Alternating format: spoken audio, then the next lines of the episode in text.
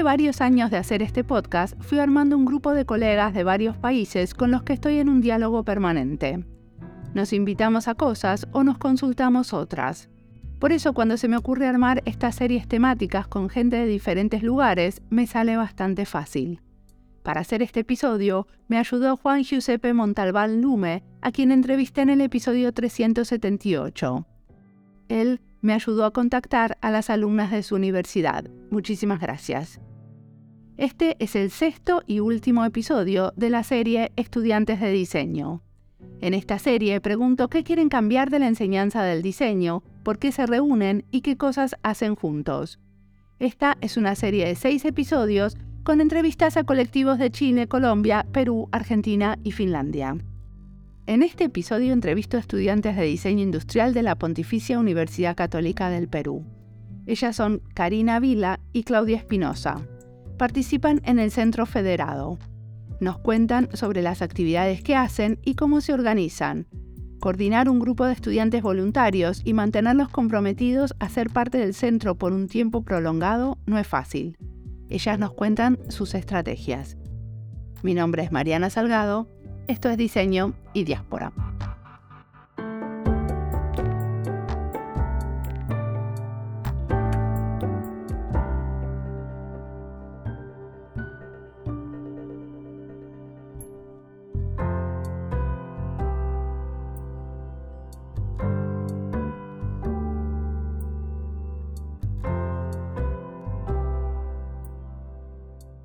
Mucho gusto, yo me llamo Claudia Espinosa. Actualmente soy alumna de la carrera de diseño industrial, pero estoy en formación general segundo año porque en un principio estuve estudiando eh, una ingeniería y ya pude hacer mi cambio recién el año pasado. Buenas, mi nombre es Karina Vila. Actualmente soy alumna de diseño industrial, estoy en el cuarto año. O sea que se conocen y trabajan juntas. Sí, también. En dentro del Centro Federado, yo tengo el puesto de presidente e hicimos la convocatoria para coordinadores y Karina se motivó a unirse al grupo, entonces ahí los conocimos. O sea, tienen un centro de estudiantes, ¿cierto? Sí. ¿Y qué hacen en ese centro de estudiantes? Cada facultad dentro de la universidad tiene un centro federado y este, este grupo representa a todos nuestros compañeros de la facultad.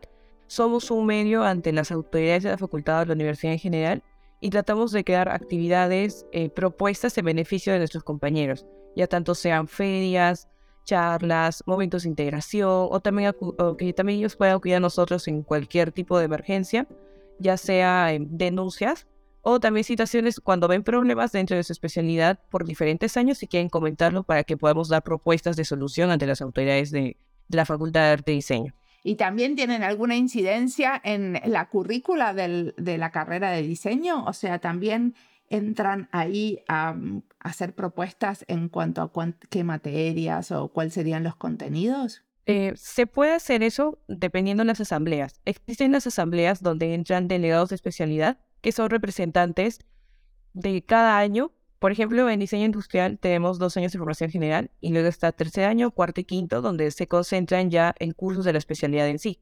Entonces, de cada año sale un delegado y con estas personas, así como de diseño de todas las especialidades, se forma una asamblea y se puede dar una propuesta como tal.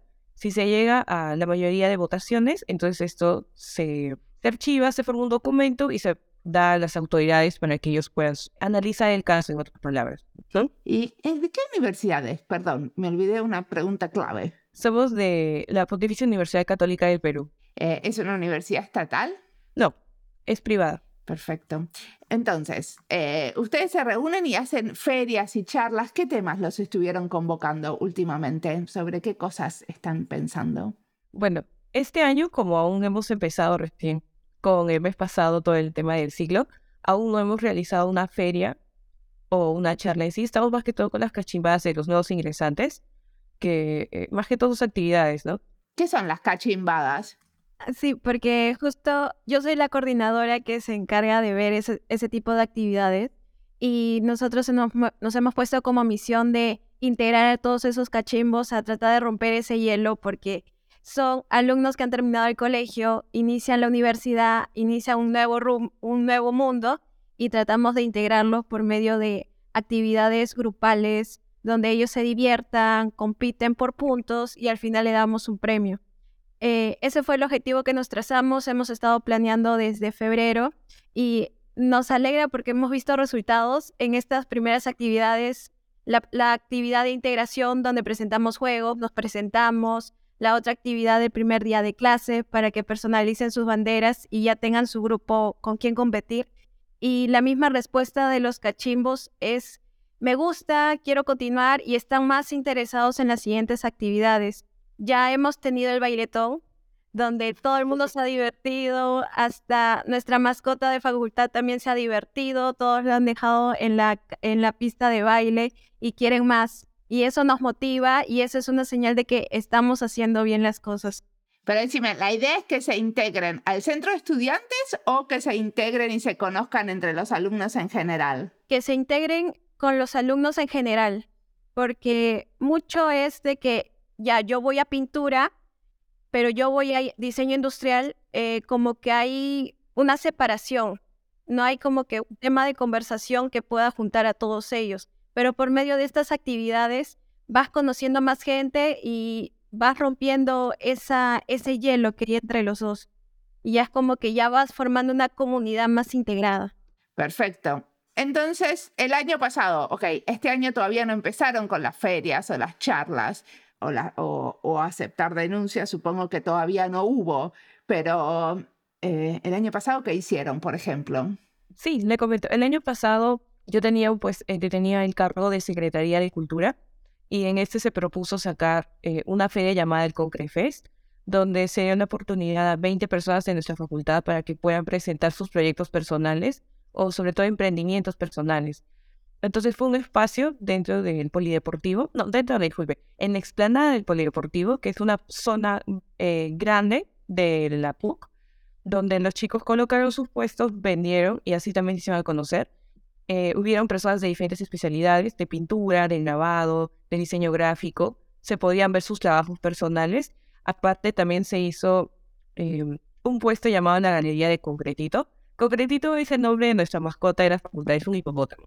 Entonces todos tratamos de relacionarlo a ese nombre, por eso la es Y en la Galería de Concretito, los alumnos interesados podían dejar sus trabajos tanto los de formación general como los de especialidad ya en sí, y hubieron trabajos de escultura y pintura que fueron expuestos y los alumnos de diferentes facultades que pasaban podían observarlos también. También se ofrecieron dos talleres, pero estos fueron de, más que una especialidad, fueron alumnos que quisieron postularse y tuvimos una compañera que dio un mini taller de grabado y por mi lado salió uno de, de acuarelas, botánica de acuarelas. Pero fueron cortos, fueron de 15 minutos más que todo para para poder generar más actividades porque también se llama una banda. Entonces eso ya consumía más que todo el cronograma, ¿no? Pero esa fue una de las ferias más grandes que realizamos el año pasado. Perfecto. ¿Y esto de las denuncias, qué tipo de denuncias reciben? Felizmente, desde que yo estoy el año pasado, no hemos recibido ninguna, pero denuncias es en general, eh, dentro del espacio universitario a veces ocurren incidentes como el tema de, se puede decir acoso, pero que ocurren en otras facultades no, no digo que sea constante, sino que a veces son, son cosas que no queremos que ocurran, pero pasan. Entonces, más que todo, recibir eso, ¿no? Para, porque también tenemos una Secretaría de Defensa ante cualquier situación. Pero felizmente, como le comento, hasta el momento no hemos recibido y ojalá, ojalá nunca, nunca suceda algo así ni tan fuerte dentro de nuestra facultad. ¿Y tienen como un protocolo de qué es lo que hacen cuando reciben renuncias o como nunca recibieron, no se sabe? Me parece que años pasados sí. Como yo estuve en otra facultad, no, no he estado muy al pendiente de esos casos, pero la Secretaría de Defensa tiene un protocolo que sobre todo a detalle aún no lo conozco, como el de mencionado nunca ha pasado, pero en lo que he revisado y hemos hablado con la secretaria, se recibe la denuncia, se llena un formato, se habla con la persona indicada y esto ya se pasa a las autoridades. ¿Y qué, qué, cosas les parece que son como las cosas, como los puntos más importantes o los objetivos de la asociación de ustedes? Uno está muy claro que es como la integración de los nuevos estudiantes a la universidad, ¿no? ¿Hay otros? También este, tratamos de integrar a, a los alumnos. Lo que pasa en nuestra universidad, somos de la Facultad de Arte y Diseño, pero está dividida. En un lado está la Facultad de Arte y Diseño de lo que es generales, ahí está lo que es diseño gráfico, grabado y, si no me equivoco, arte, moda y diseño textil. Y hay otra facultad que está mucho más lejos y ahí se encuentra la especialidad de diseño industrial, pintura, grabado y no hay como que una buena comunicación. Es como que ellos hacen su vida, los otros hacen su vida y nosotros queremos integrar eso. Entonces, por medio de las actividades, tratamos de que sean coloridos, llamativos, para que las personas de la otra, de la, de la otra parte de la facultad puedan ir. Yo estoy en esa, en esa facultad y es cierto, no hay mucha conexión y ese fue uno de mis motivos también para poder entrar como coordinadora y ver, chicos, hay que hacer un cambio, ¿cómo hacemos esto? Porque no puede seguir. Los que estamos eh, en el otro lado, en la otra parte de la facultad, no sabemos nada de los cachimbos, no sabemos nada de su vida y viceversa. Entonces lo que queremos es, por medio de las actividades, está bien, participan los cachimbos, pero los alumnos de años superiores también pueden participar apoyando a sus cachimbos y así generamos una conexión también con los cachimbos y ya se van conociendo. La cosa es integrar toda la facultad por completo. Perfecto. ¿Qué otras cosas? ¿Hay más cosas? Bueno, en verdad, todas las actividades tienen que ir a beneficio de ellos. Entonces, más que todo, siempre va a predominar el tema de la integración. Como acaba de comentar Karina, el tema es que existen dos pabellones, el pabellón Y y el pabellón Y. Y casi siempre las actividades se hacen en el pabellón Y, donde están los estudios generales. Entonces, los del pabellón Y estaban, por así decirlo, olvidados o no se hacían actividades en este pabellón. Pero siempre en cuando, eh, no, pero sobre todo siempre va a existir este, este concepto de la integración. Sin embargo, también este año nos estábamos proponiendo demostrar sobre todo eh, los productos, productos, los diseños, los proyectos que pueden generar eh, nuestros compañeros a las, a las demás facultades en sí. Porque dentro, nosotros somos una población que supuestamente es pequeña a comparación de otras facultades, pero somos aproximadamente más de 900 alumnos, ¿verdad, Reina? Más de 900, creo. Entonces sí somos un, una, somos una buena cantidad de alumnos.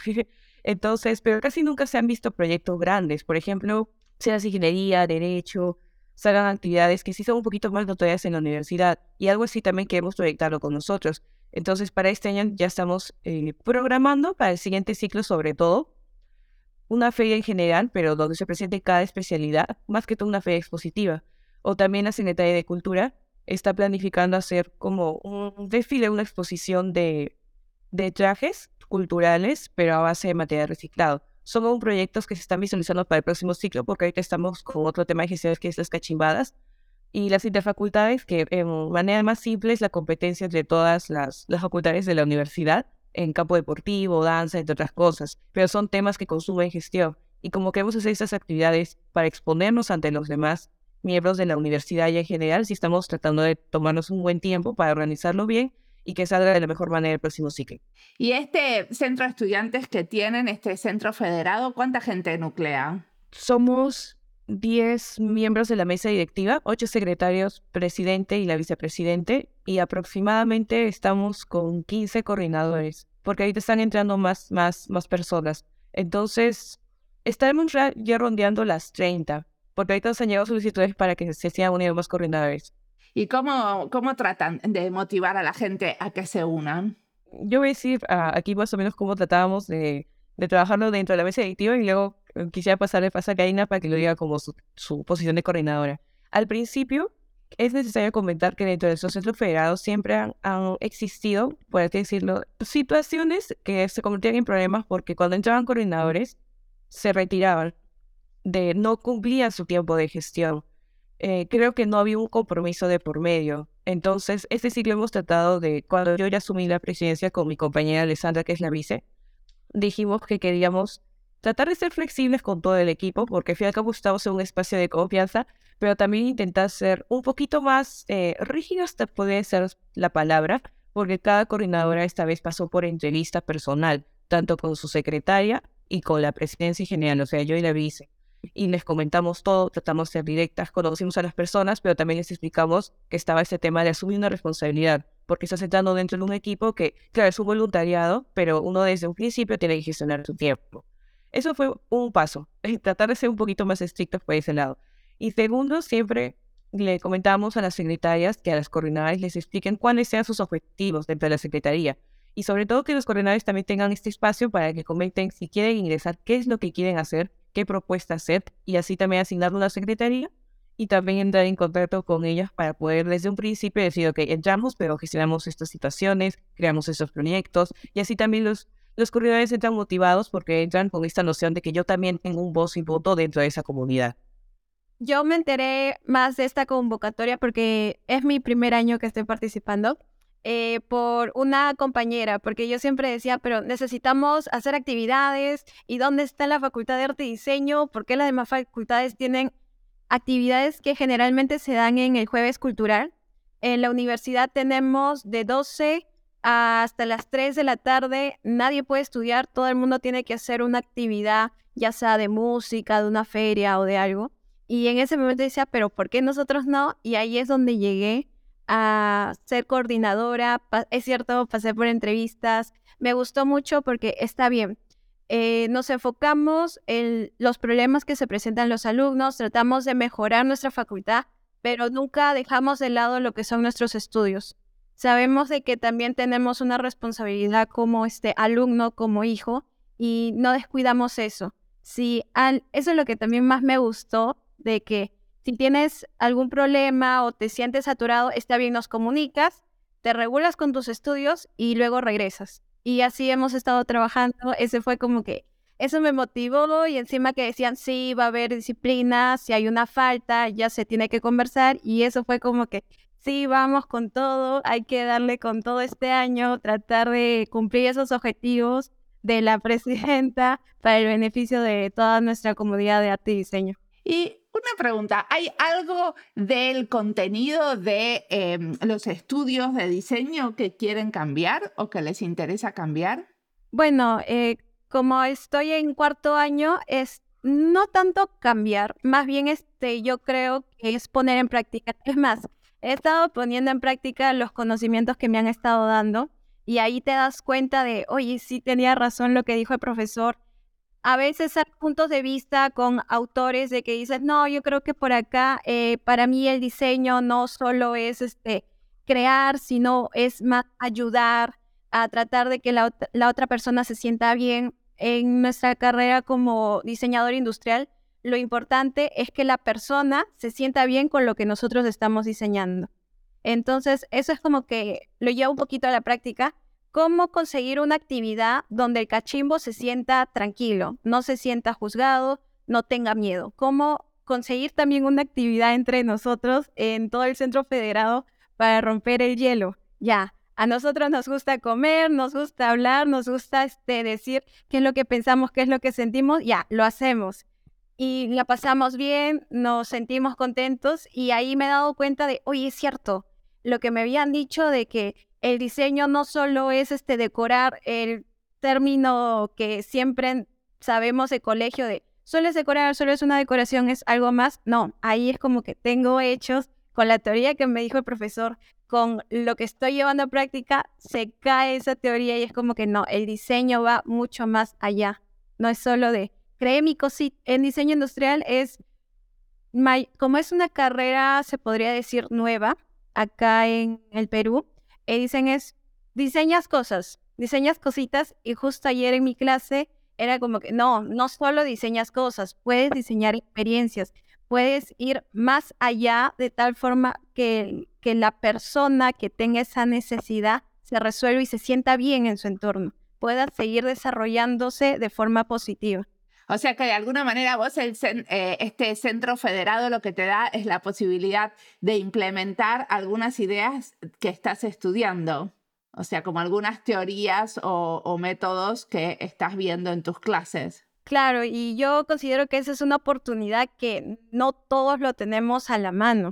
O sea, poder hacer ese, esa unión, ese, ese match, como le decimos, es una gran oportunidad y también te abre los ojos y también compartir ¿no? con, tu experiencia. Por ejemplo, Claudia va a la especialidad de diseño industrial, pero está en generales.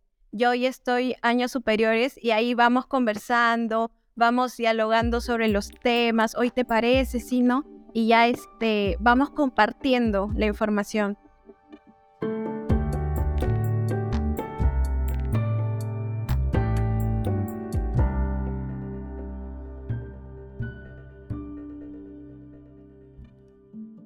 Esta entrevista es parte de las listas Estudiantes de Diseño, Colectivos y Cooperativas de Diseñadores, Perú y Diseño y Educación en Diseño. Las listas las encuentran en nuestra página web en la sección de recomendados, en Spotify y en YouTube. Karina nos dice que para ella participar de las actividades de este centro federado es una manera de poner en práctica lo que estudió. Muchas veces le parece que le faltaría experiencia en diseño, pero se da cuenta que organizar actividades en este centro es una manera de diseñar.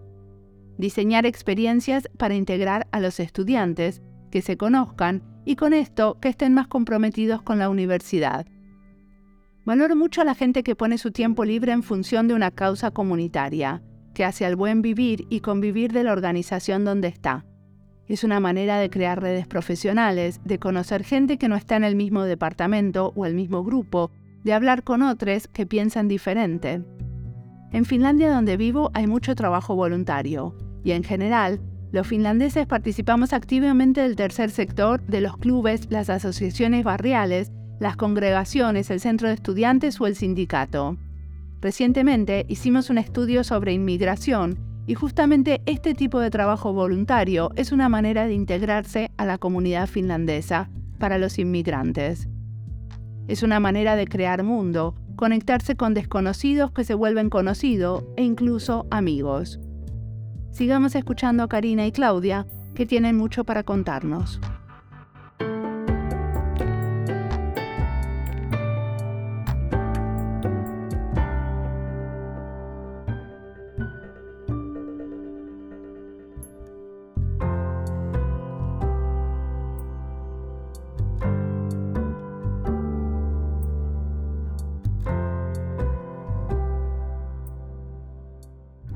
¿Y qué se imaginan que puede pasar con este centro federado? ¿Qué les gustaría que pase en el futuro que todavía no está pasando?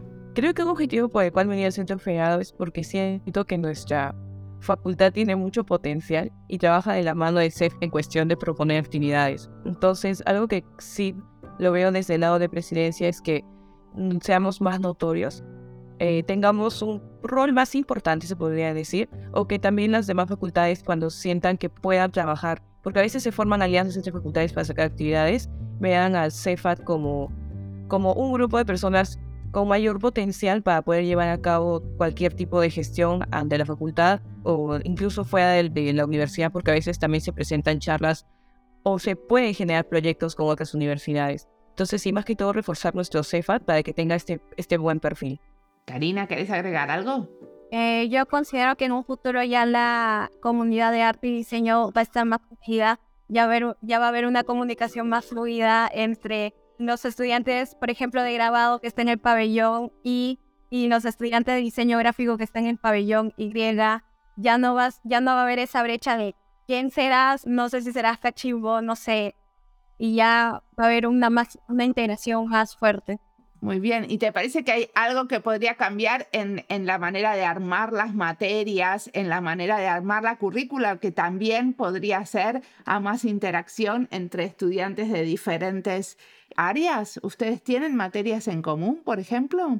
En este momento no, porque Claudia está en especialidad. Lo que venga en especialidad son como las bases, por ejemplo, en lo que es el color, en lo que es la volumetría, esas bases que te va a ayudar, ya sea si te vas a diseño gráfico, diseño industrial, a moda o pintura o a las artes plásticas.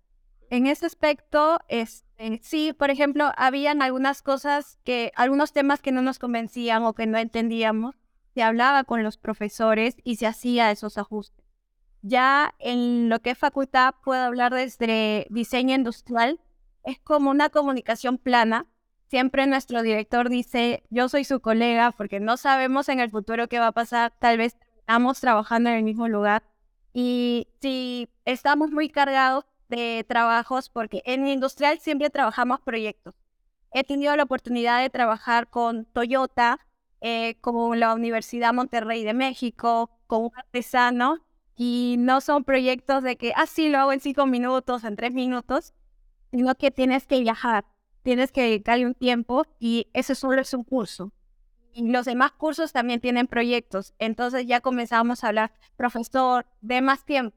Sobre todo era más tiempo, no tanto de la currícula, porque sí considero que la enseñanza es, es tan, este, tampoco simple, pero sí es fácil de comprender. No van mucho a lo que es teoría, sino van a lo que es práctica. Tenemos horarios de teoría y luego dicen, ya chicos, lo que acabo de explicar hay que pasarlo en la práctica. Y eso es lo que más nos queda, eso es lo que más se han dado cuenta de que funciona, porque si hemos tenido un curso que fue netamente teoría y el alumno no daba, eh, por mi parte no entendía y entonces nos reuníamos y decíamos, acá está pasando algo, tenemos que cambiar algo porque no entendemos. Y entonces ya se hacían los ajustes necesarios y ya se llevaba a la práctica. O sea que tienen profesores muy permeables, entiendo que los escuchan y que reaccionan a tiempo y que están dándole cuando les piden más tiempo se los dan y cuando les piden cambiar algunas como algunas dinámicas también las cambian. ¿Entiendo bien?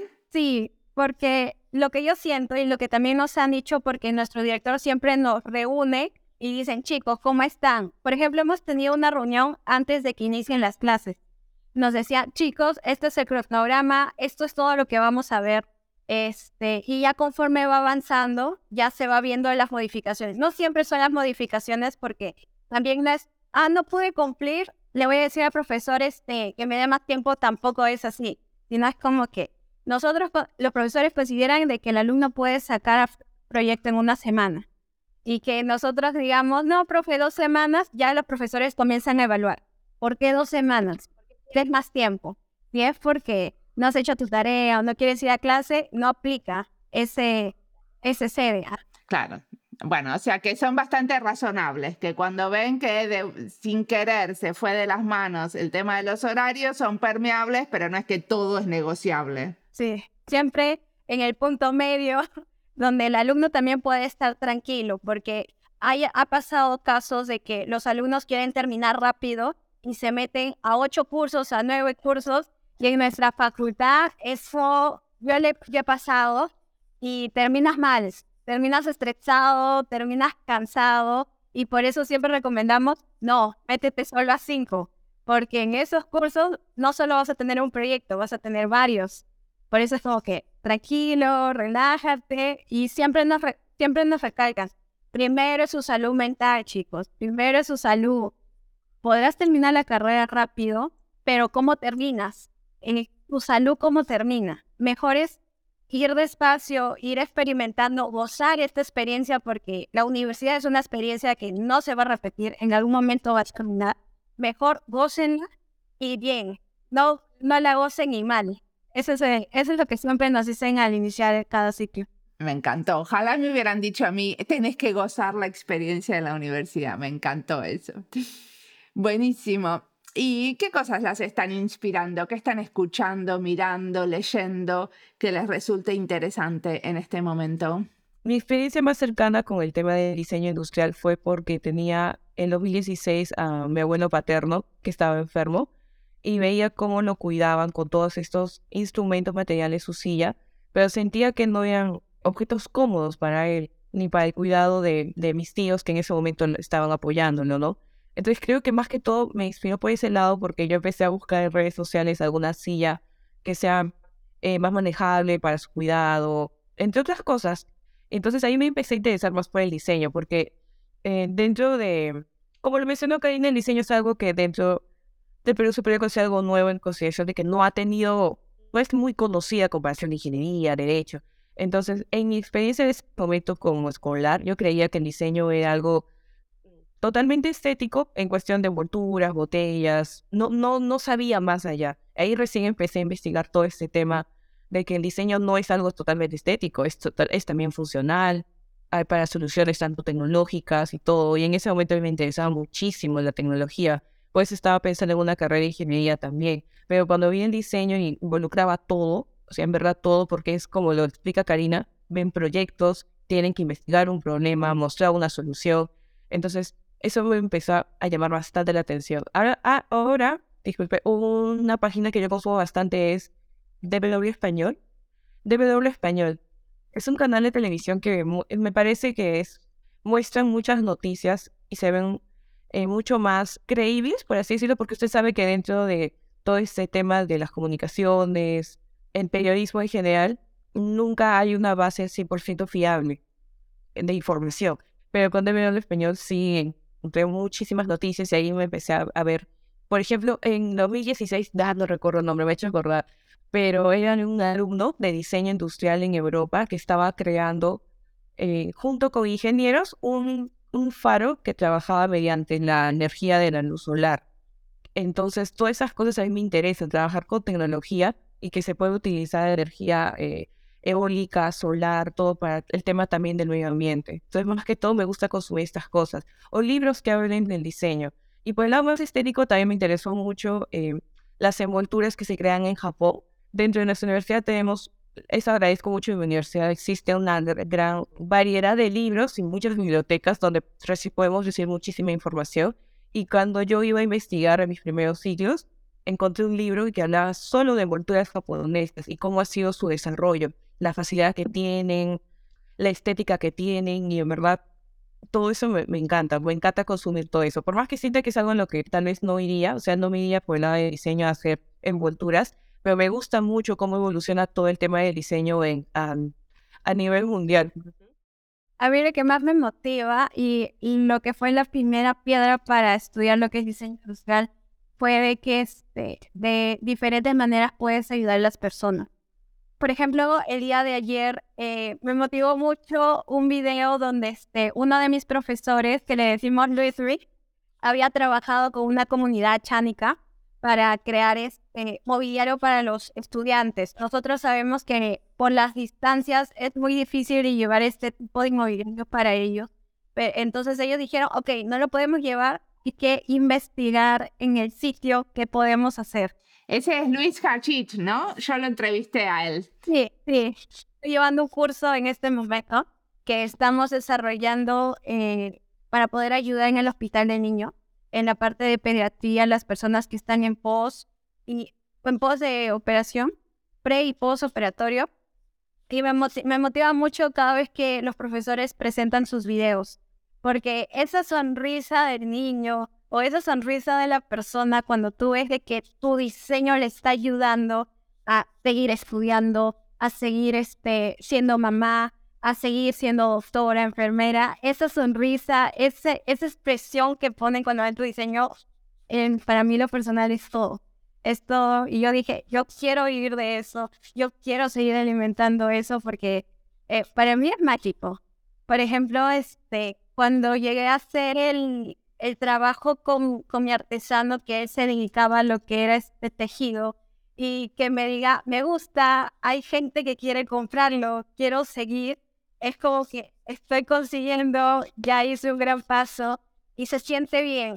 Como persona yo me siento bien, es un gran alimento, siempre me motiva y los profesores vienen con sus proyectos y ya dale, vamos, ahorita estamos chicos, no hay que hacerlo por la nota, hay que hacerlo por los niños. Los niños se van a sentir mejor, los niños se van a sentir seguros y todos estamos con esa vibra, con esa energía y entre los compañeros tenemos duda, algo, ya, vamos, yo te ayudo, hay que sacarlo todo por los niños.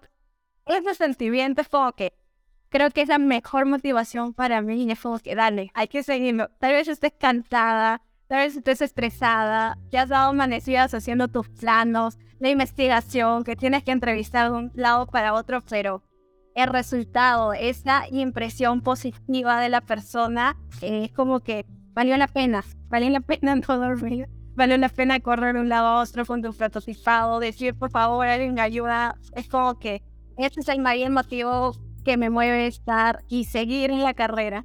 Buenísimo. Bueno, les agradezco muchísimo la entrevista.